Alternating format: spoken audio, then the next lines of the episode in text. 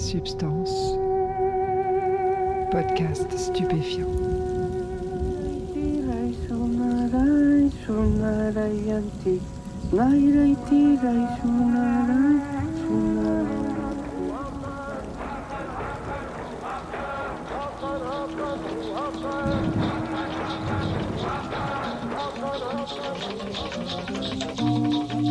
Bonjour à tous, bienvenue dans Substance. Vincent Verroust et la Société psychédélique française, épisode unique. Dans cet épisode, on va écouter l'un des fondateurs de la Société psychédélique française. Il s'appelle Vincent Verroust, il est historien des sciences, il prépare actuellement sa thèse sur le botaniste français Roger Heim, et il anime également un atelier d'études psychédéliques à l'école des hautes études des sciences sociales. J'ai tenu à l'inviter parce qu'il fait partie de ces jeunes chercheurs qui souhaitent introduire la question psychédélique dans le débat public français. En ce moment, vous l'avez peut-être remarqué, le statut des psychédéliques est en train de changer dans plusieurs pays occidentaux. Alors quand on parle de psychédéliques, on parle en général de LSD, de psilocybine qui est contenu dans les champignons hallucinogènes, de mescaline qui est contenu dans certains cactus, de la DMT ou encore de l'ayahuasca. Ces dernières années, il a été démontré que les idées reçues sur ces substances étaient fausses. Dans les années 70, on les a classées comme stupéfiants, donc a priori comme substances nocives, et pourtant, on les considère aujourd'hui comme l'un des grands espoirs de la médecine pour certaines pathologies, par exemple la dépression, l'addiction et le trouble de stress post-traumatique. Les résultats de la recherche sur le sujet sont suffisamment prometteurs pour que la prestigieuse revue Nature pose cette question dans un article publié en avril 2021. Les psychédéliques vont-ils révolutionner la psychiatrie? Alors d'où vient ce renouveau psychédélique? Que faut-il en attendre? Dans cet épisode, on discute de tout ça avec Vincent Verroust, qui va commencer par tenter d'expliquer ce qu'est une expérience psychédélique à ceux qui ne l'ont pas vécue. Réglez le son, mettez-vous bien et écoutez, vous êtes dans Substance.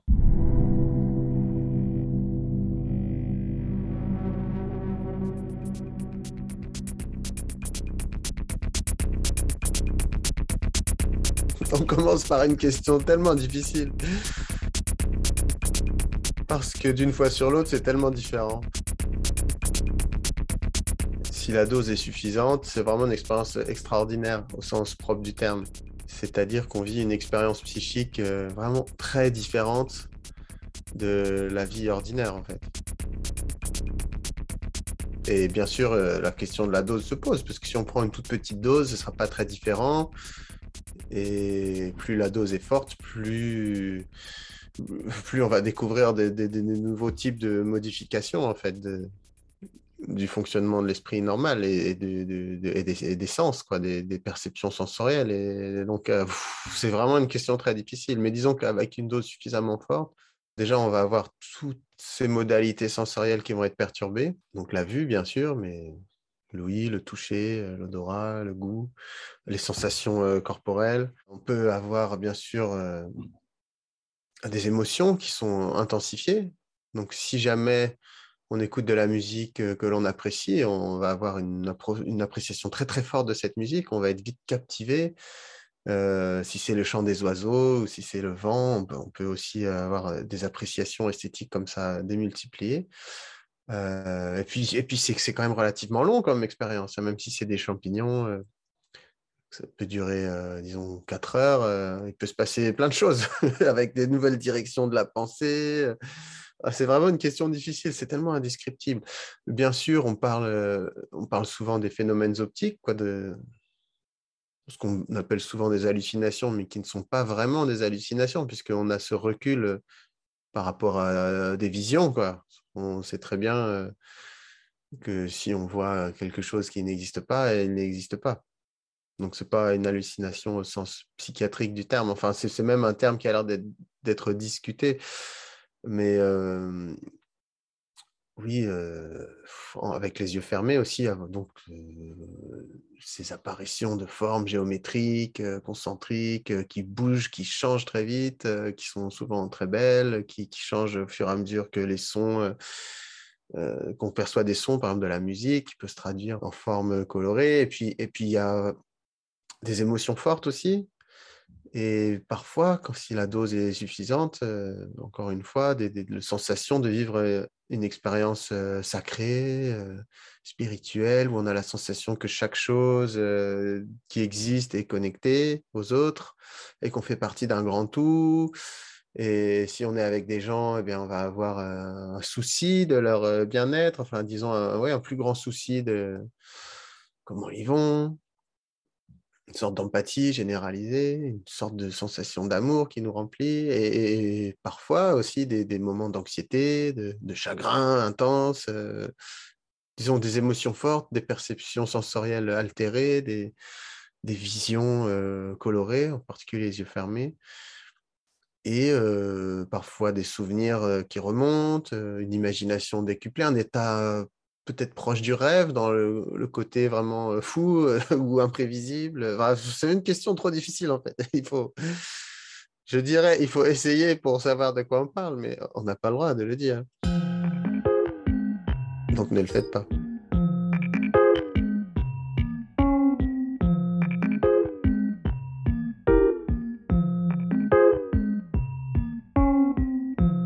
Compléter cette description, j'ai relancé Vincent Verrouste avec cette question. Pourquoi, selon lui, les personnes qui vivent une expérience psychédélique ont souvent l'impression que cette expérience est fondamentale pour eux? Parce que parfois, on, a l'impression d'obtenir des révélations sur euh, la nature de la réalité. Et des révélations qui sont plus de l'ordre de l'intuition que d'un contenu vraiment organisé au niveau logique. Quoi. vraiment la sensation de tout comprendre. Et c'est plus la sensation de tout comprendre que effectivement euh, pouvoir euh, fournir une explication. Hein. Oui, je pense que je peux m'en tenir à, cette euh, façon de le dire qui est assez brève, mais c'est la sensation d'avoir une révélation sur quelque chose de la réalité qui, qui nous échappait jusque-là. Ça fait plusieurs milliers d'années que les humains consomment des psychédéliques. La science occidentale s'y intéresse à peu près depuis le début du XXe siècle, et dans les années 50-60, il y a eu une certaine effervescence autour de ces produits, avec des pistes d'application thérapeutique intéressantes, pour le LSD notamment, qui montraient des résultats positifs dans le traitement contre l'alcoolisme. Mais tout s'est brutalement arrêté au début des années 70, au moment où les psychédéliques ont été classés comme stupéfiants, pour tenter de stopper l'usage populaire qui était en train de se développer. Parallèlement, ils ont également été diabolisés dans les médias mainstream. Les recherches ont donc été arrêtées pendant plus de 20 ans. Mais à la fin des années 90, elles ont repris peu à peu en Suisse, en Angleterre, en Israël, aux États-Unis, et elles ont montré des résultats intéressants dans un contexte expérimental. Donc les indications pour lesquelles la psilocybine ou le LSD, euh, voire la DMT, euh, bon, en tout cas, les, disons les psychédéliques en général sont envisagés. Donc la dépression résistante, l'anxiété associée au diagnostic de cancer ou à la, fin proche, quoi, les troubles obsessionnels compulsifs, algie vasculaire euh, de la face, euh, anorexie mentale, euh, addiction au tabac, addiction à l'alcool. Je pense que j'en oublie. Et ça fait quand même un certain nombre d'indications assez différentes qui font parler d'une efficacité transdiagnostique. Le terme est proposé par les, psychiatres de l'Imperial College de Londres. Donc, on sait que les psychédéliques euh, partagent un, les psychédéliques classiques, donc, ce qu'on a appris, c'est qu'ils provoquent une diminution de l'activité et de la connectivité dans les centres de connexion clés du cerveau. En particulier, un découplage de l'activité du cortex préfrontal médian avec celle du cortex singulaire postérieur. Donc, je n'irai pas plus loin dans les précisions sur les mécanismes psychopharmacologiques, mais c'est important. Donc, ça, joue notamment sur le réseau du mode par défaut. Euh, on, a vraiment avancé euh, au niveau euh, oui, de l'explication des mécanismes neuro-psychopharmacologiques. Et aussi, on a avancé sur le fait d'admettre que ça provoque des expériences de type mystique ou spirituel. Donc, avec cette sensation du caractère sacré de l'expérience, d'interconnexion de toutes les choses, des sentiments, de paix, de joie. On a aussi compris, mais ça, on l'avait déjà compris dans les années 50-60, hein, que l'environnement dans lequel se, fait la prise d'une dose forte euh, joue vraiment énormément sur la qualité de l'expérience. Et que c'est la qualité de l'expérience qui détermine les résultats thérapeutiques on a vraiment lié l'expérience du type. les Anglais parlent d'expérience psychédélique aiguë et les Américains d'expérience mystique ou spirituelle à la valeur thérapeutique de l'expérience. Donc, il faut créer les conditions d'avoir cette expérience psychédélique aiguë ou mystique pour espérer soulager une dépression, l'anxiété associée à un diagnostic de cancer.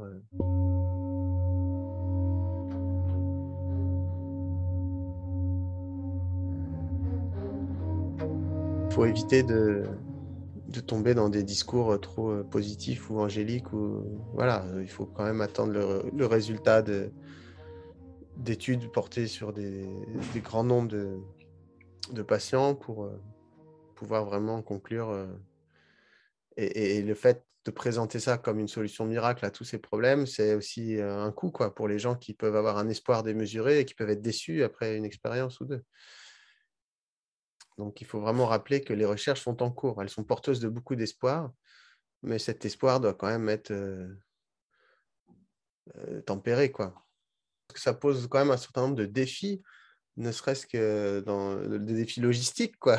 Toutes les personnes qui prennent des antidépresseurs euh, tous les matins, est-ce qu'on peut les, inviter à faire un voyage psychédélique à l'hôpital où elles vont passer 4 heures, enfin 4-5 heures, peut-être plus, avec deux personnes autour, une longue préparation, le processus d'intégration, tout ça, toutes les prises qui sont faites là, c'est vraiment des essais cliniques expérimentaux. On n'en est pas encore dans la mise en place de protocoles de, traitement banalisés. Quoi. On est loin du traitement, mais le potentiel est là. Vincent Verroust et d'autres jeunes chercheurs s'intéressant au psychédélisme se sont donc regroupés pour faire connaître en France le résultat de ces études réalisées à l'étranger avec l'espoir qu'ici aussi se lance le débat autour de ces substances. Alors, euh, je pense qu'on a rempli notre objectif, ou en tout cas l'objectif qu'on s'était fixé, euh, que ce soit grâce à nous ou de toute façon ce se serait fait et c'est réalisé, c'est qu'on en parle beaucoup plus, d'apporter le sujet euh, sur la place publique. parce qu'en 2017, quand on l'a fondé, on n'en entendait pas spécialement parler de ce sujet en France. Ça commençait un petit peu à bouillonner outre-Manche, outre-Atlantique, mais chez nous, rien. Et, oui, on a voulu monter une association de médiation scientifique et culturelle pour porter à la connaissance du plus grand nombre l'existence de ces substances, leur intérêt potentiel en médecine, en thérapeutique, mais aussi pour les gens en bonne santé.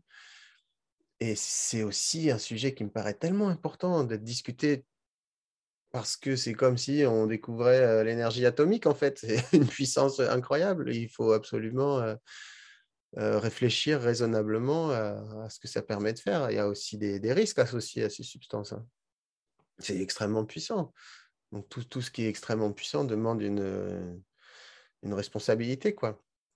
Et, euh, je pense qu'il faut changer de regard sur euh, ce qui est trop souvent considéré comme des drogues dangereuses et qu'il faut absolument interdire, mais c'est peut-être aussi des, des, outils dont il serait vraiment dommage, voire stupide de se passer si ça permet d'avoir une vie, une meilleure vie plus agréable, y compris pour des gens en bonne santé, pour quelle euh, objection morale euh, s'en passer? Si, les risques peuvent être euh, gérés facilement.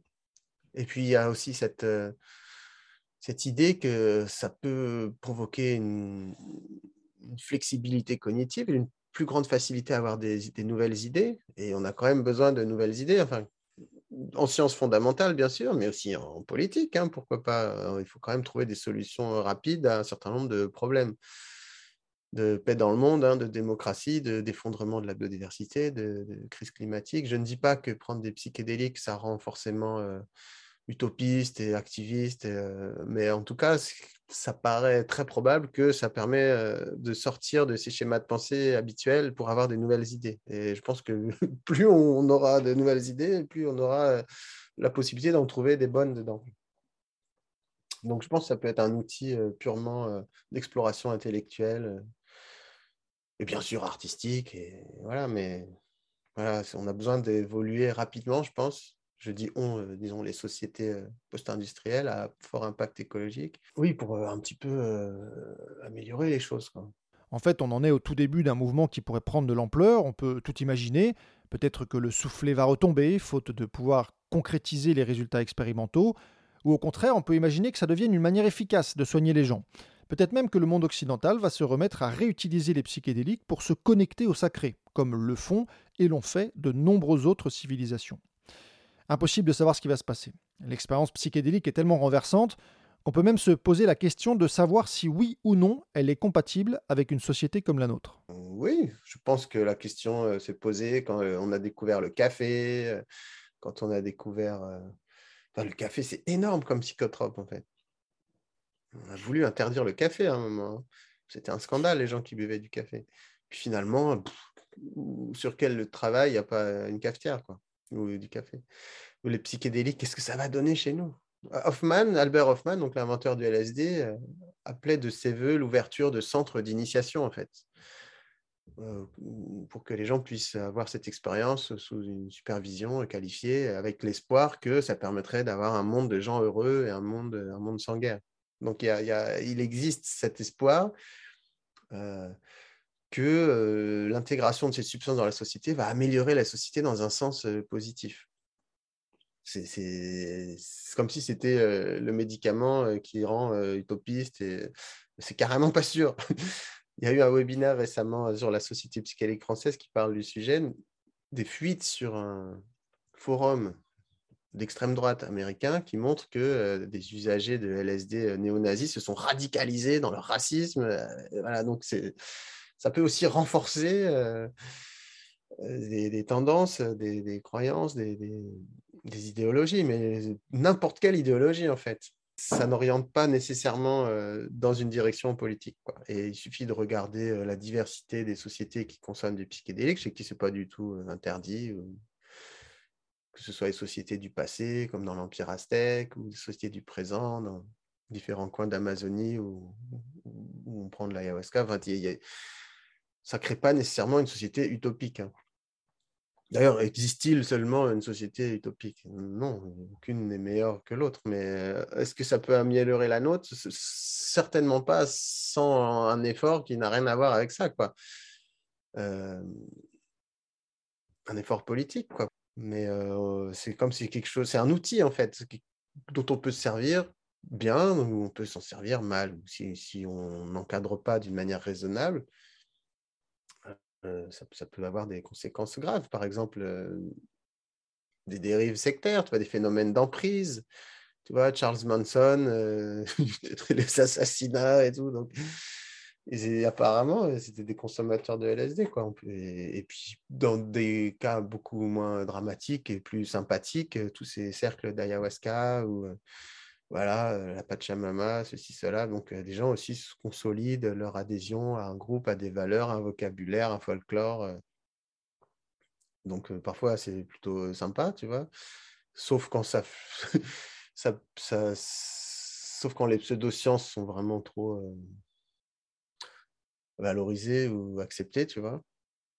Moi, je pense qu'il est vraiment nécessaire d'avoir une discussion collective, raisonnable, avec des véritables experts des risques, euh, et des, potentiels euh, bénéfices pour que ce soit plus une substance euh, réservée à la clandestinité ou au seul essai clinique.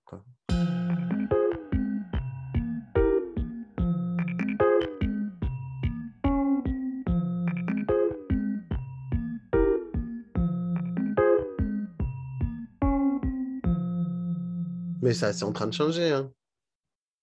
C'est carrément en train de changer. On voit bien dans le Figaro, dans le Nouvel Obs, dans, des, journaux à grand tirage. Euh, on en parle pour dire que, ah tiens, c'est peut-être des médicaments. Et c'est intéressant, je trouve, de regarder ce qui se passe aux Pays-Bas. Parce que c'est quand même un pays où les champignons sont en vente libre depuis, euh, je ne sais pas depuis quand, mais depuis très longtemps. Et il y a quand même un tourisme lié aux drogues aux Pays-Bas, avec les coffee shops, tous les gens qui viennent fumer euh, du cannabis de très bonne qualité. Et puis il y a ces petites boutiques qui vendent les champignons aussi. Et de temps en temps, euh, les touristes disent tiens, on va essayer les champignons. Alors heureusement, on leur vend euh, avec, en leur donnant des conseils. Il y a quand même beaucoup de marchands de champignons qui ont un discours quand même de, un discours responsable, avec des conseils de réduction des risques. Et il y a un rapport qui a été rendu euh, au ministère de la Santé euh, des Pays-Bas qui, indique que la vente libre des champignons hallucinogènes ne pose pas de problème de santé publique. Ça, je trouve ça assez euh, fondamental. Même s'il y a ces usages, alors disons sauvages, de gens qui n'en ont jamais pris, qui vont le faire pour la première fois, qui vont se balader au bord des canaux et euh, qui vont peut-être pas avoir, à mon avis, hein, les, meilleures conditions pour bénéficier d'une expérience positive, ça n'a pas l'air de poser trop de problèmes non plus. Il est vraiment possible de prendre ça dans des conditions de sécurité, des bonnes conditions, quoi. Et bah, pourquoi s'interdire dans ces cas-là?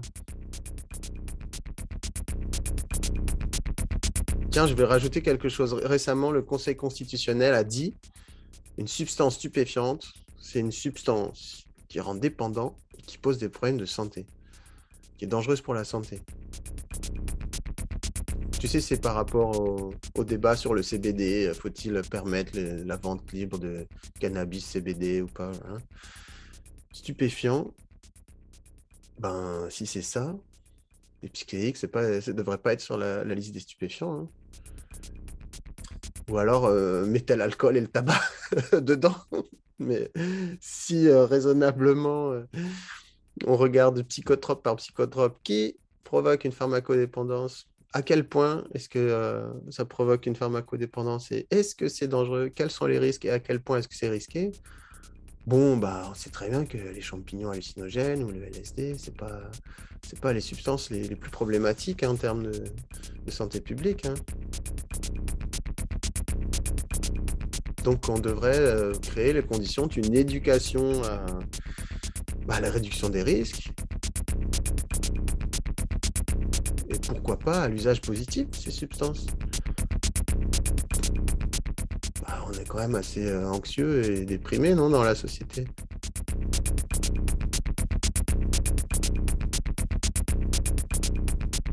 Et voilà pour l'interview de Vincent Verrouste, merci à lui. Je trouve personnellement très intéressant de voir comment les choses évoluent. Il y a encore 20 ans, les seuls qui parlaient des psychédéliques étaient des passionnés sur des forums de discussion sur Internet.